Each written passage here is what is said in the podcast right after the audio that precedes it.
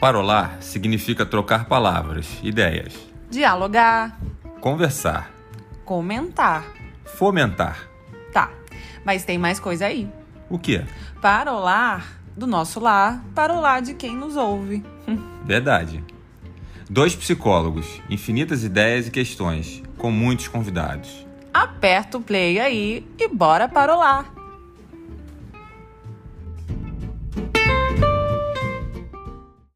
Olá a todos, como estão? Muito obrigado por mais uma vez estarem aqui com a gente no nosso canal, no nosso podcast. Esse aqui é mais um episódio de conversas super interessantes com personagens não menos interessantes que a gente traz para vocês com suas experiências, reflexões e sabedoria para incorporarem um pouco mais o desenvolvimento pessoal e profissional de todos vocês. No dia de hoje, no episódio de hoje, a gente recebe um convidado muito especial, muito bacana, muito interessante, que é um ícone do mercado de entretenimento no Brasil. Com suas contribuições, com a sua trajetória de sucesso e com muita coisa interessante para contar de programas de televisão que nos divertiram por tanto tempo e as nossas famílias também, e que a gente tem certeza que ele vai contribuir com coisas legais demais sobre essa trajetória ele é o Willem van Verot. Eu não sei se eu pronunciei corretamente, deixa eu colocar aqui na tela enquanto eu continuo a contar um pouco da trajetória dele. Willem, muito obrigado por aceitar o nosso convite. Obrigado. Eu que agradeço. Você já me deixou lisonjeado e levemente sem jeito com a tua introdução. Um pouco exagerada a meu respeito, mas agradeço. E é isso, a gente respeita muito a sua trajetória, admira e, enquanto isso, eu vou até finalizá-la, porque ainda não acabou. Se eu tiver tá alguma, alguma informação que não proceda, você me corrige. Tá então, o Willem, ele iniciou a carreira dele com 20 anos na TV Globo, não é isso? Isso. 20 anos na TV Globo, como cameraman. Depois desse início na empresa, na emissora, foi promovido a supervisor. Em paralelo a isso, se formou em administração em mercado de capitais, em pós-graduação, tomou a decisão de sair da emissora para empreender, mas não resistiu quando, pouco tempo depois, recebeu o convite para retornar, já na posição de diretor de imagens do Vivo Gordo. Logo depois, foi promovido a diretor do programa, junto com o próprio Jô Soares, atendeu ao pedido, ao chamado, ao convite do Silvio Santos para irem para o SBT, onde teve uma trajetória muito bem sucedida de projetos muito grandiosos, como o próprio Vejo Gordo, Escolinha do Golias e o início daquele que eu tenho, eu tenho é, o espaço aqui para dizer que, na minha opinião, é o maior talk show da história da televisão brasileira, quando iniciou-se com o próprio João Meia. Entre 99 e 2000, finalizando a apresentação do nosso ilustre convidado, receberam o convite para retornar para a Rede Globo, onde juntos vivem Jô e sua imensa equipe, que ele vai contar um pouquinho dessa história de liderança dele também, conduziram o programa que dispensa comentários, que é o programa do Jô, até 2016. Então, para a gente realmente é uma grande honra de recebê-lo aqui, ouvir um pouco da sua experiência e para que ele conte um pouco das entrelinhas de toda essa trajetória que eu acabei de, de falar para vocês. Mais uma vez, obrigado, Vila. Obrigado a você, Rafael. Estou muito feliz de estar aqui, uh, porque eu acho que tem, tem um. Uh, você sabe que, eu, como câmera, eu já percebia isso. Tinha gente que tinha medo de ensinar, de passar, e tem pessoas que, talvez por mais segurança, generosidade, ensinam o que sabem. Eu acho que é um tremendo egoísmo a gente não compartilhar é, o que sabe. É, às vezes eu penso, será que vale a pena escrever um livro? Tem pessoas que falam que eu já devo escrever um livro. É, para deixar o registro, né? E, e, e para as novas gerações o que se passou. Então, eu acho que o que nós estamos fazendo aqui nada mais é do que uh, você me dar a oportunidade, uh, pela tua introdução, já vi que você é um ótimo comunicador. E... Opa, obrigado, vindo de você. Mas é verdade. E, e, e eu tentar uh, distribuir um pouco do, do meu conhecimento. Vai ser um prazer. Legal demais. O que você está falando é, totalmente alinhado com o nosso propósito. É compartilhar experiências, compartilhar reflexões, pensamentos, porque eu particularmente sou defensor de um, de um modelo de, de, de modelo mental de co-construção de mundo. todos nós temos as nossas individualidades, isso deve ser preservado estimulado, mas, ao mesmo tempo, todos somos mais poderosos juntos do que né, separados individualmente. Então, começando aqui a nossa, o nosso bate-papo, só uma curiosidade, tem muita gente que, logicamente, pelo seu nome, a gente pode imaginar que você não tem, é, não tem origem é, necessariamente brasileira. Você é filho de holandês, não é isso? É, é por parte de mãe uh, brasileiro e nasci também no Brasil, mas por parte de pai holandês. Então, meio a meio. Diria você nasceu meio. no Brasil você veio nasci, para o Brasil? Nasci no Brasil. Cheguei a estudar lá com dois, três anos, eu fui para lá.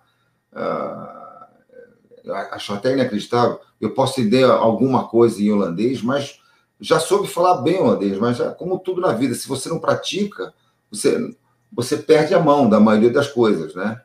Mas é, já falei holandês, eu agora entendo, mas todo holandês fala inglês, é impressionante.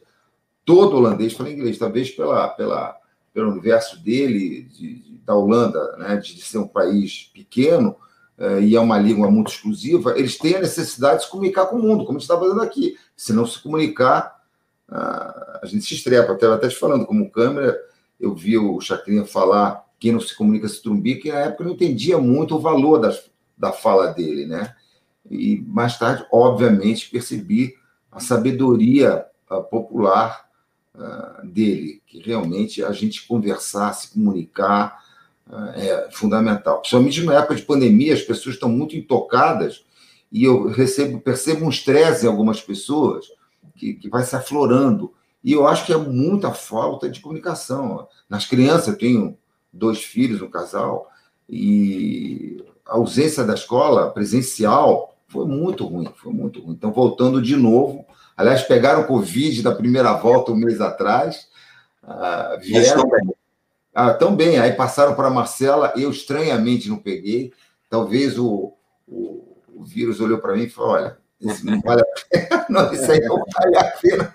É bicho ruim também. Não aqui, não. Mas, por um milagre, não peguei. Milagre maior foi minha mãe, aos 90 anos, ter pego, três meses atrás, e não ter tido nada, não sentiu Opa, nada, não perdeu olfato, não perdeu apetite, nada. Amém. E ontem eu estava num, numa das entrevistas de trabalho, se me permite falar, Claro. E, e, não era uma entrevista, não, já, já é um projeto em andamento, na realidade. E, e um deles, dos três que estavam comigo, falou da mãe dele de 91, que teve Covid e estava muito mal, tá, irreversível, assim. E eu, obviamente, não tive coragem de falar uh, da, da, minha sorte, porque fica uma coisa em cima de alguém, alguém que está sofrendo. Mas Verdade. então eu acho que existe também sorte na vida. Onde eu quero chegar, eu acho que existe a vida, são oportunidades, sorte. Você tem que ver o trenzinho da felicidade passar e, e, e não estar tá dormindo deitado no, no, na árvore, né? É estar preparado para quando ele passar, né? É, e é ter coragem de lá, porque às vezes você vê o trem e, e eu já vi gente com oportunidade que teve medo. Medo atrapalha às vezes. É. Há quem diga que o, o, a sorte é, na verdade, o encontro da oportunidade com o preparo, né? Então, e pegando um pouco dessa, dessa sua trajetória, quer dizer, o nosso público, conforme até mencionei anteriormente, a gente vinha conversando sobre isso, uma boa parte dele busca esse desenvolvimento, digamos assim, com referências profissionais, no caso. Eu acho que humano e pessoal anda com profissional, mas tentando enquadrar um pouco mais para o lado executivo profissional, a sua trajetória é uma trajetória que tem uma referência de muita adaptabilidade, de reinvenções, né? De, de reaprendizados contínuos, porque você de fato entrou com uma posição dentro da emissora, foi crescendo, saiu para empreender, voltou dentro de um programa e vai para uma outra emissora gigante, volta. Então, quer dizer, você enxerga dessa forma também? Você acha que essa sua competência de poder se reinventar foi preponderante para a sua, sua carreira de sucesso até hoje, Vini? É, sem dúvida, é, é, tem que ter um, um, um pouco de coragem ou de loucura. Porque se você não acredita na intuição, acho que a intuição diz muito. A, a intuição fala vai, e, e você vai. E, mas tem o, o, preparo, né? Eu fiz um ano de engenharia, não gostei de engenharia. Uh, eu gosto de mecânica, gosto de, de, de sabe, pensava em, em, carro, já fiz curso de pilotagem de carro, eu gosto de mecânica. E é um esporte de risco também, né? E fui no mercado financeiro depois de fazer a pós-graduação na, na Fundação Getúlio Vargas, também é um mercado de, de adrenalina, de risco, né? Ah, mas é, é, eu gostava da arte, eu gosto, e ali tinha na, na televisão, tem ainda, uh, uma mistura de, de, de, de, engenharia elétrica, de eletrônica, de equipamento altamente sofisticado. Eu só, sempre gostei de música, equipamento, mexo em câmera fotográfica tal. Eu sempre gostei de tudo, som. E, e ali eu falei, gente, foi uma oportunidade que o Boni estava dirigindo a primeira gravação offline uh, de, uma, de música clássica. E eram seis câmeras uh, ligadas a, a, a, um, um, a, um, mesmo tempo, né? Um, um, relógio de tempo, que, que, que sincronizava, ou seja, ele podia coordenar as câmeras, depois, uh, fora do estúdio, fora de uma ilha cara de edição, podia marcar nesse tempo eu vou para cá, depois eu vou para lá, etc. E a edição já saía praticamente pronta, chamava, chama-se offline, né? E eu, um amigo meu, Maurício, filho do Max Nunes, também um talento danado, me deu essa oportunidade de ver isso. Falei, gente, é isso que eu quero. Porque tem todo o lado artístico que eu gosto e tem a engenharia de, de, de ponta, que era. Uh, você tem uma ideia, isso foi 77, 78, por aí. E, e uh, quando a gente foi para. Voltamos do, SBT para a Globo, que foi minha terceira volta à Globo, é, é, o estúdio que foi preparado para o Jô foi considerado o melhor, uh, o mais atualizado estúdio do mundo na época, porque a Globo. Uh, que eu tenho maior admiração, e, e investiu tudo do melhor para preparar para ele. Então, tive a oportunidade de trabalhar com a melhor grua, melhor parque de luz, melhores câmeras e, o mais importante, que eu acho que é o tema aqui, as melhores pessoas, né? os profissionais. E eu, e eu tive, acreditaram na minha, na, minha, na minha pessoa a ponto de eu ajudar a fazer escolha dos profissionais, os câmeras, eu testei, eram oito câmeras. Qual o tamanho do time total? Você, você era diretor executivo do programa, né? Já tinha um desafio enorme de Nossa, liderar. Eu era diretor executivo, tinha Dilé, que tá, começou a fazer o programa, e depois eu passei a direção geral do programa. Mas é, na Globo já, já entrei como diretor uh, artístico, geral do programa. E aí, o, os câmeras, ah, eu testava, porque você tem que confiar no time vai, faz, cruza, pá, contraplano. Se o cara não for rápido, não tiver munheca de já, já cair no ângulo, na lente certa, o time é outro. E, e, e o programa não era pós-produzido, era havia uma edição mínima para algum erro, um VT que demora para entrar, um polimento final, mas o programa saía, ah, como se fala, live on tape, já saía pronto. Então, o time era muito azeitado, era um relógio, uma engrenagem que funcionava. Era uma delícia de fazer. Os profissionais todos sentem falta. Qual era o tamanho do time, Vilen? De engenharia, 33, quer dizer, o time de estúdio. Produção, 15, 15, 18, variava, mais o sexteto. Então, você pode botar 60 perto de pessoas. 60 pessoas no total, por aí. Entre, Oi, Mas claro que você tem programação, tem uh, uh, uh, gerente de produção, mas que não estão ligados a gente, mas é, é, é quem tocava o programa era a produção propriamente dita, né? É, com um time maravilhoso. Alice Maria, que é um, um ícone também do jornalismo da TV, ela falou uma vez, como eu vi, eu vi, foi ela aí, acho que foi o Fernando Henrique, uma vez entrou, sentou no camarim e falou: pô, com um time desse não tem como dar errado. Então, o Jô sabia formar um time, escolher as pessoas, os valores, né?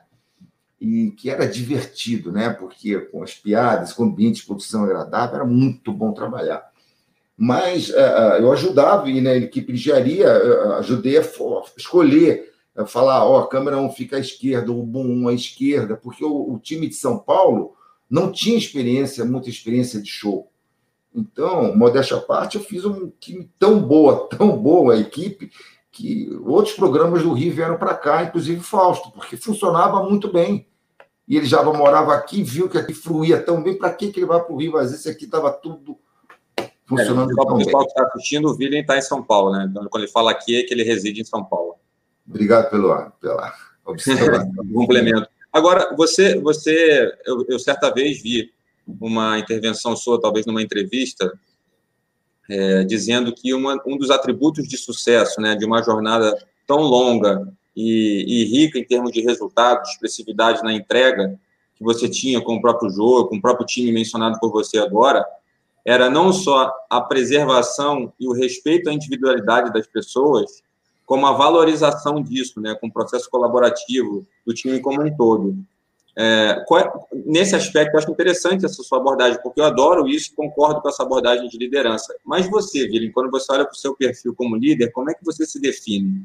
As características principais que você tem como líder? Olha, eu, eu gostei do, do, da, da, quando você falou no início da, da entrevista da adaptação, né? Da, uh, porque eu acho fundamental. Eu, eu, vou te dar alguns exemplos. Quando a gente foi para lá, uh, para lá, eu digo para no ano 2000 que a gente começou lá no estúdio da Globo e na produção foi montada, não podia botar um, um, um, um,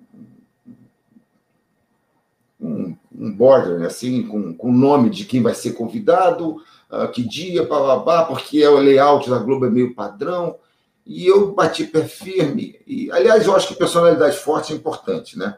Porque um curso que eu fiz lá na Globo, que foi o diferencial para mim, uh, que eu não quero me perder na conversa, mas esse curso foi fundamental porque via de cinema, a luz, a fotografia, a maquiagem, ópera, edição, pós-produção, tudo que você possa imaginar que está ligado à televisão era um curso e precisava ter noção de inglês e uh, e estar tá em faculdade, quer dizer, nível superior. E eu estava na faculdade, falava inglês, já falava inglês, e eu fui, ah, não pode, é só para a gente estar tá fora da Globo.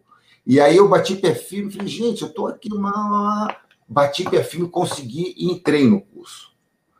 E, e com isso, uh, o meu supervisor, meu chefe na época também pediu, entrou. Então, eu quebrei uma barreira. Então, personalidade é importante. Mas o meu perfil, você estava perguntando. Então, eu acho que tem que ter personalidade e batalhar pelo que quer. Segundo, eu me lembro de uma menina, uh, na época ela era uma menina, que quando ficou grávida, fazia parte da equipe, veio toda constrangida comigo. Filha, estou grávida. Eu não vou citar o nome, né? porque não sei se ela vai ter isso, não, mas ótima pessoa, profissional de ponta, está no mercado bem até hoje, e ela ficou com medo de perder emprego por ficar grávida. E eu fiquei tão impressionado. Falei, Poxa, como é que você pode pensar isso?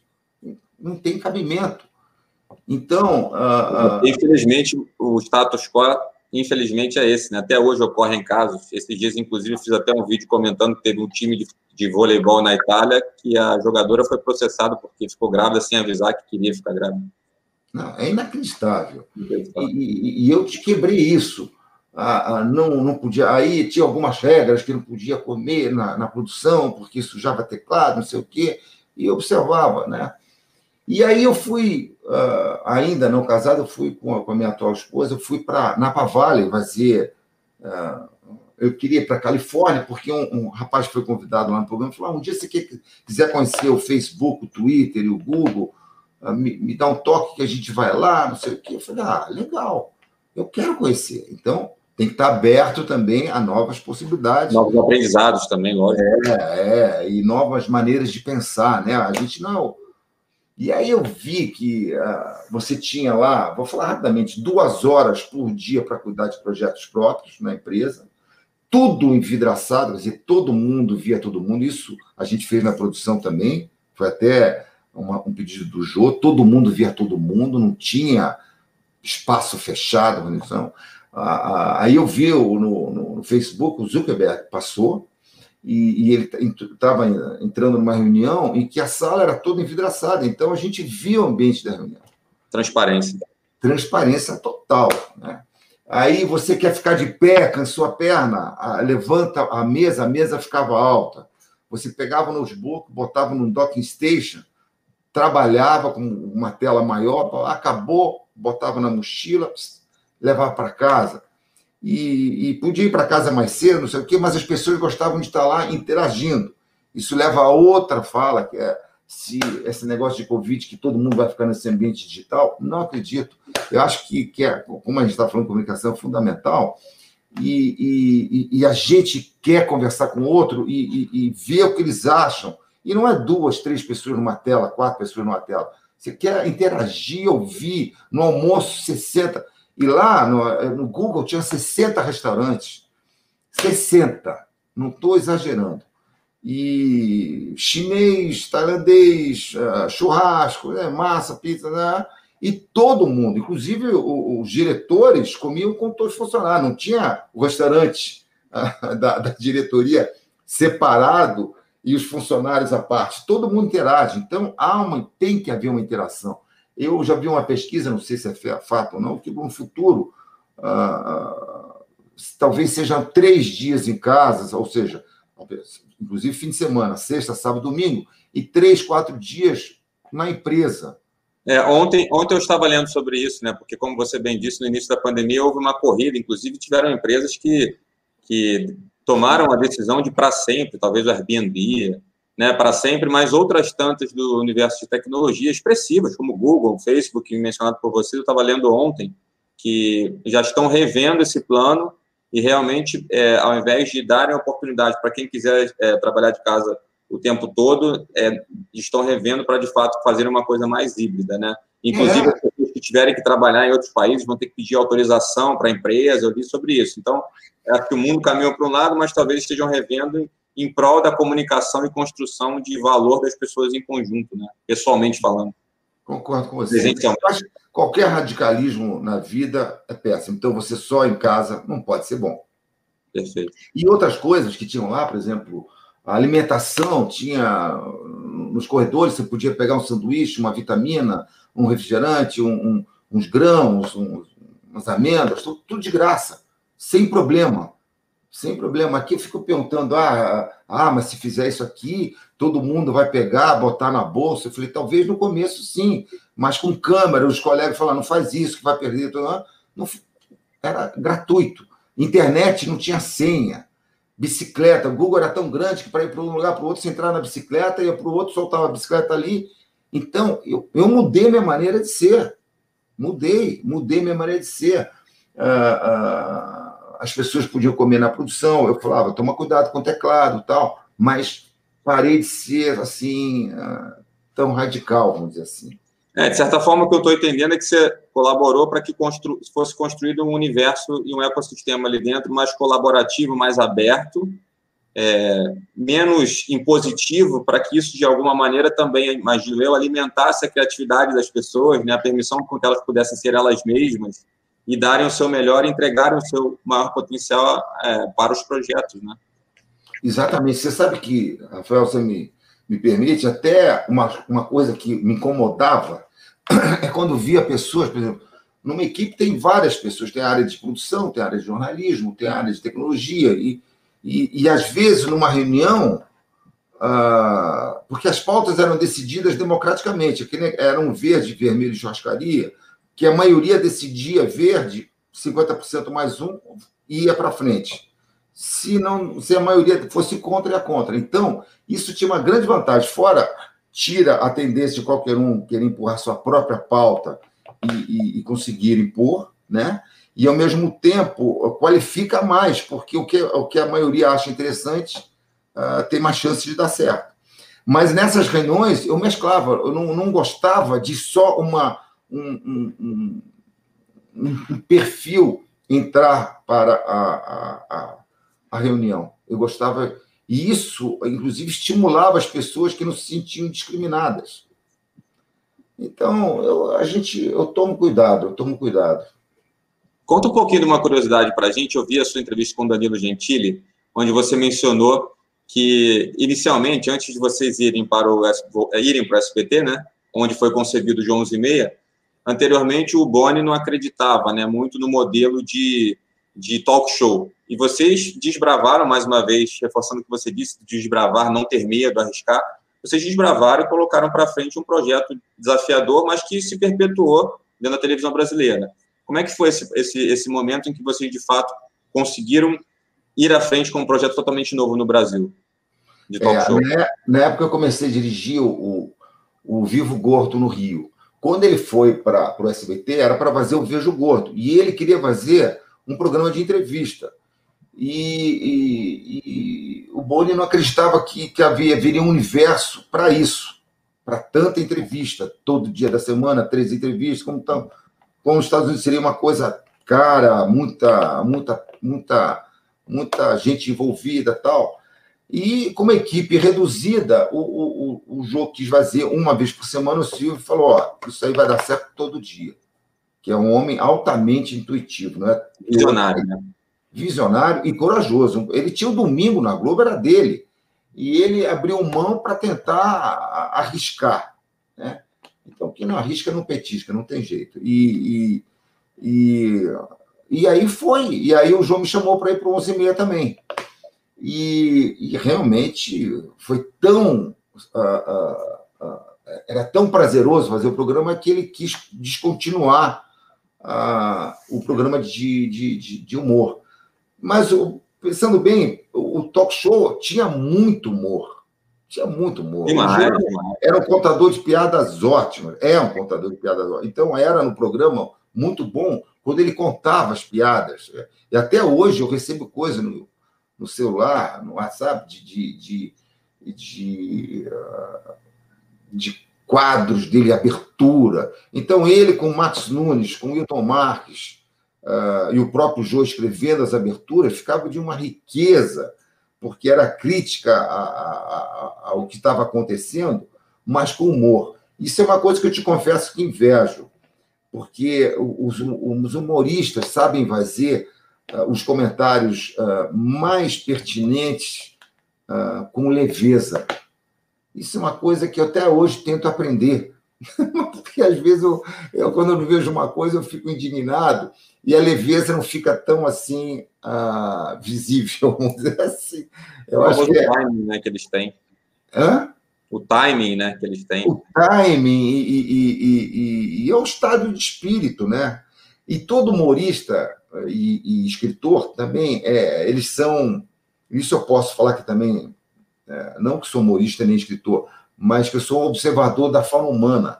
Eu acho que pelo fato de eu ter empatia, eu, eu consigo perceber um pouco o que o outro sente. Talvez, talvez seja um. Ajuda, mas também te faz sofrer, porque você vê quando tem um problema. Você. Ah, eu, às vezes eu acho que a pessoa que não, não, não vê as coisas pode ser mais feliz, porque ela está tudo bem, não, e a pessoa que percebe as coisas não quer me vangloriar, não, porque não é bom. Às não, vezes, é sensibilidade, isso é característica, não tem jeito. Você vê as coisas e, e, e fica, e se incomoda. Então, ah, atrapalha um pouco a vida, mas eu, eu, prefiro não, não ser cego, eu prefiro encarar e, e tentar arrumar as coisas. Sim. É, uma coisa interessante e até curiosa, certa vez eu vi que você falou que foram 15 mil entrevistas, cerca de 15 mil entrevistas. E muito recentemente, isso é uma curiosidade muito legal. Muito recentemente eu fiz, um, eu fiz uma estimativa, não por conta da nossa conversa, mas fiz de fato por outro motivo, fui escrever um artigo. Uhum. Eu estimo que muito próximo disso, entre entrevistas que eu já realizei na minha carreira de 20 anos de recursos humanos, é, junto com pessoas que eu conheci diretamente, seja por reunião de negócios, reuniões comerciais, encontros colaborativos, eu, eu conheci numa estimativa de cerca de 15 mil pessoas através da minha profissão. Que interessante. Interessante demais. E aí a pergunta que eu te faço, William, é o seguinte: eu sou agradecido muito por isso, eu me sinto um sortudo e agradeço a Deus pela profissão que eu tenho, porque de fato essa fauna humana que você trouxe, gostei dessa expressão, ela traz uma riqueza de aprendizados com as reflexões, com as histórias, as experiências e visões de mundo que essas pessoas trazem para a gente. E aí eu lanço a pergunta para você: o que, que é o grande legado dessa sua história? O que, que ela te trouxe como ser humano, para além do profissional, essa trajetória até hoje? Em primeiro lugar, é, eu acho que é a riqueza de pessoas interessantes, de input de, de dados interessantes que eu tive a oportunidade de ter. Porque é, eu acho que, que o que eu tive a oportunidade de ver, poucas pessoas tiveram, ah, não em viagem, de coisa mais, 15 mil pessoas, vamos supor que 95% se tenha sido boas, né? Ah, ah, então, certamente foram, né? Mas então eu tive a oportunidade de ouvir, porque eu estava lá presente, eu cortava também. Eu dirigia, falava com as câmeras, o áudio, eu estava eu tava, totalmente envolvido, a ponto de quando o convidado chegava, eu não, não cumprimentava, porque raramente iam lá no switcher, né? porque é meio um. um é, o switcher é o sala de controle, control room, é considerado um, lugar meio assim sagrado da televisão de concentração, né? de trabalho, de, de foco. E, então, eles não iam muito no switch, com, até com, com sinal de respeito.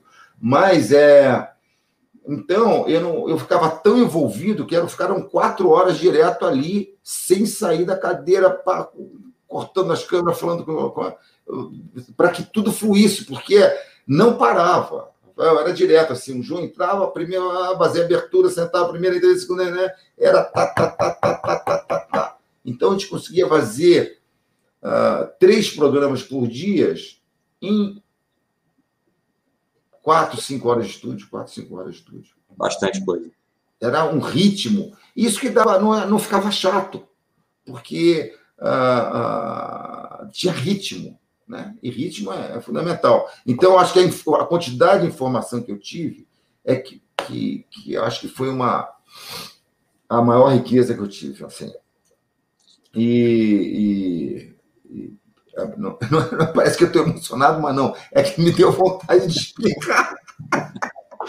Faz de conta que ficou, faz de conta que ficou, porque foi outro momento. Não, mas eu acho que eu consegui segurar o espirro, não ficaria muito elegante. Aí todo mundo do outro lado da câmera botando a máscara para se proteger. Mas, enfim. Então, e eu escutava no fone todo mundo é, é, é, rindo do que estava acontecendo, das entrevistas, era divertido. Então, quando você faz o que gosta, como você teve essa riqueza, né? E, e, e ainda se diverte, fica muito bom. Ainda te pagam para isso, te pagam para você. Olha. E você catalogou esses 15 mil? Você fez um. Eu não tenho esse banco de dados, como você provavelmente tem. Eu fiz, fiz, começou. Você sabe que começou por uma. Um, começou no, era um, um, programa do DOS, né? na época não tinha nem Windows. Né? Eu fui no DBase, no, no DBase, e, e, e, começou com uma coisa básica: convidado, nome, uh, profissão, telefones, porque os telefones eram importantes, né? É um mailing danado, e-mail, não sei o que, tal, tal.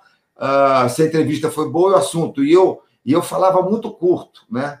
É, informática, novo computador, é, é, monitor uh, futuro da, da, da, informática, era um resumo de 10 palavras.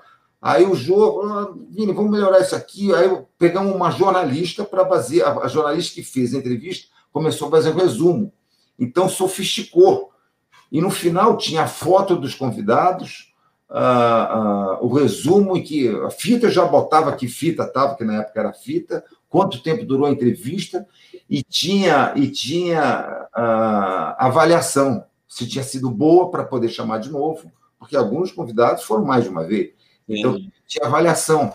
Então, foi de uma riqueza impressionante. Então, acho que a organização é, é, para o programa era fundamental, né? porque uh, tem a história do programa ali.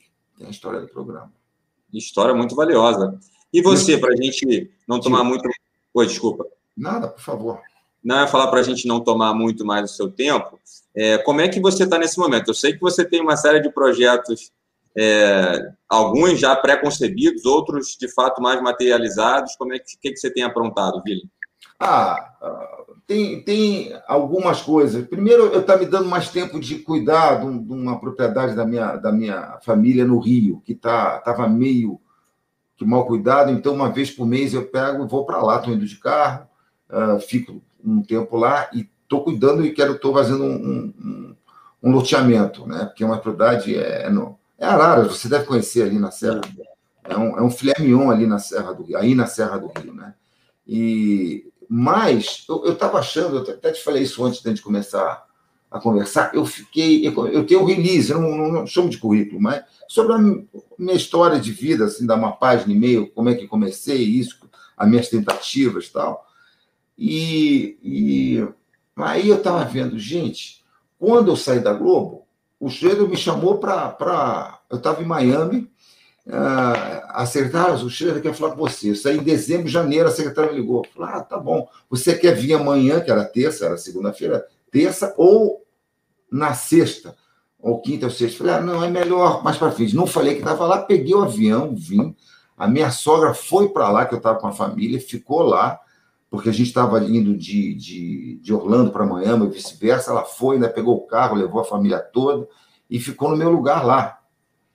E, e eu vim para cá, não falei nada e fui para a entrevista: o que, que você quer fazer, tal, pá, o que eu acho disso, tal, lá.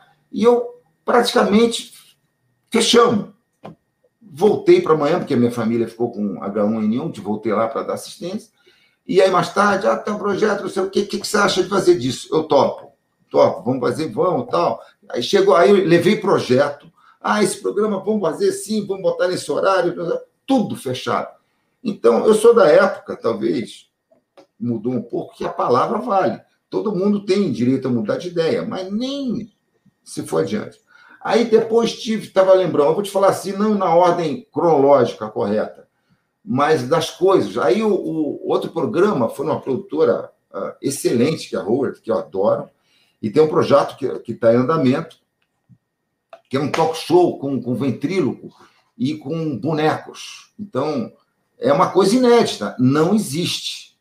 Então, tem cenário desenhado, tem a equipe, a banda, as ideias, está tudo feito, formatado. Quando a gente ia começar no teatro, da, da, da no pé da Rogas, que eles têm um teatro lá, que é, a Rogas fica nos últimos três andares da, do Tomiotaki, ah, é um, é um prédio famoso aqui em São Paulo, e tem um teatro lá embaixo. A gente ia fazer lá embaixo no teatro. Começou a pandemia. Como é que a gente vai fazer um programa de. Parou. Aí, uh, os patrocinadores também deram uma parada com medo da, da, da, das verbas, dos custos. As pessoas estão mantendo seus assalariados, Sim. na maioria com preço integral, com valor integral de, de, de salário e tal. Então, deu uma parada.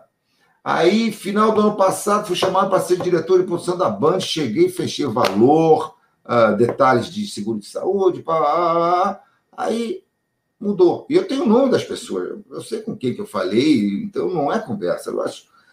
E houve alguma coisa, não foi adiante. Outro apresentador me chamou para que, não, você vem trabalhar comigo na Globo, ainda falou assim, oh, vem quando acabou o programa, vem comigo, não sei o quê. Tá bom, tá. É muito estranho, é muito muito estranho, o, Rafael. E uh, que mais? É, aí, esse ano, tive mais uma, um, uma proposta de talvez tentar um talk show com, com, com o Rafael Marinho, que, com o Rafael Marinho, com o André Marinho, que ele faz na, ele trabalha na Jovem Pan, e que é um garoto talentoso também. E eu, olha a minha preocupação ética, porque eu acho que você vai achar isso interessante porque você é uma pessoa de RH. E olha que bizarro. Eu falei, cara, como é que eu vou fazer isso? Eu já estou com uma proposta lá no, com, com, com o Alex Santana, que é um talento, formatado, tudo. Tem a Bíblia, que eu posso até te, podia te mostrar, tá tudo, mas vai, vai, vai, vai ficar na tela pequena, não dá. Tudo desenhado, é lindo. Que apresentação. Então, o programa é muito bom. Como é que eu vou fazer com o outro, mas um não começou, eu abro mão do outro. Aí, sabe o que, que eu fiz? Você é capaz de me achar meio louco. Eu falei assim: vamos, vou convidar os dois para almoçarmos, os três, e eu vou apresentar um ou outro. Porque para ver se se dão bem, uh, uh, se não há um conflito, se não fica um com ciúmes do outro, e quem sabe trabalhamos juntos. Então, eu me senti assim, até, sabe o que eu falei para ele? Eu estou me sentindo aqui o marido que está apresentando a mulher à amante. E para ver, ver se elas se dão bem. E o ambiente foi muito bom. E aí o, o outro o projeto do André, ele deu uma parada que ele quer amadurecer mais. Então tá tudo na minha trava. Aí tem um outro projeto também rolando e esse está decolando de uma certa forma, que é fazer um, um site para artistas uh, do Brasil uh, botarem seu, seu, seu, seu trabalho à disposição. Desde fazer lives a, a, a, para as pessoas, para um grupo de pessoas, até fazer pequenas apresentações em eventos da família das pessoas. Isso com loja, com, com loja para vender camisetas, é, é, óculos, boné. Produtos, é, do próprio artista. É, como espaço dele. Então, esse é um projeto que já está, já tá, foi a reunião que eu, que eu tenho tido ultimamente. Então, você vê, são freio de quatro ou cinco oportunidades aí, e que alguma delas vai sair. E como te falei, eu gosto de trabalhar, porque eu podia estar parado, relaxado e, e né, doce far niente, né? Mas eu não gosto disso. Eu gosto de, eu gosto de, de, de, eu fiz um curso de psicologia de dois anos agora, acabou ano passado, e adorei no Sete Sapiências aqui. E, e, uma das coisas que o Freud falava é que o artista, não, não é que me considere um artista, não é, não é é, eu, eu sou uma pessoa por trás das câmeras, mas eu mas gosto. É do universo da arte. É, eu gosto do ambiente artístico. Ele fala de uma, ele falava de, uma, de, um, de um estado de espírito que eu não conhecia. Aprendi muita coisa nesse curso, muito. Adorei. Né? E, e, e, sublimação. Sublimação é um, um, estado de espírito que poucas pessoas têm a felicidade de ter. E os artistas têm a, a, a felicidade de alcançar esse estado de espírito, que é gratificante ao extremo. Então, eu sinto falta da, dessa sublimação, né? Então, se eu puder, eu volto e com vontade, né? É isso que eu tô... A notícia boa é que, assim, todo mundo sabe que tem muita coisa represada em função do momento difícil que vivemos, mas a partir do momento que a gente conseguir respirar um pouco melhor, a maior parte das pessoas já estiverem vacinadas, assim, o mercado de entretenimento, geração de conteúdo, as próprias plataformas, que hoje em dia é muito mais diversificada a possibilidade de você distribuir conteúdos né, de entretenimento, audiovisual de uma maneira geral, tanto no. Enfim, acho que tem várias formas. Eu, na minha opinião, esse mercado vai dar uma explosão, né? Está ali represado, e daqui a pouco as coisas voltam a acontecer com muita força, e você, com a sua experiência, com a sua sabedoria, porque não é só experiência, é o que você faz dessa experiência, você consegue transformá-la em coisas muito legais, tanto para você Obrigado. quanto para quem consome os conteúdos, Vini. Olha, Obrigado. Nada, que isso, você sabe que você é genuíno, a gente já conversou em outras ocasiões e, de fato, não, não estou falando só isso agora, realmente sou admirador do seu trabalho e mais do que do trabalho da pessoa. Olha, a gente fica muito lisonjeado com a, com a chance de poder conversar contigo dessa maneira tão aberta, tão sincera e tão leve. É, a gente agradece muito, espero que possamos fazer outras vezes com você, não só aqui na frente das câmeras, mas comigo também. É, pensar pessoalmente, a gente não, não, não toma um café um, junto, conversa, te conheça pessoalmente. Foi um prazer também estar com você uh, mais uma vez. A gente, essa conversa flui muito bem e espero que, que, que a conversa uh, possa somar uh, a, a, os espectadores desse, desse, não, não tem nenhuma dúvida. Isso aí eu tenho certeza já. Antes da conversa já tinha essa certeza e depois agora mais ainda. Muito, Muito obrigado, obrigado pela, pela contribuição. Pode contar comigo sempre, tá bom? Obrigado por isso. Um abraço. Beijo para vocês. Tchau. Igualmente.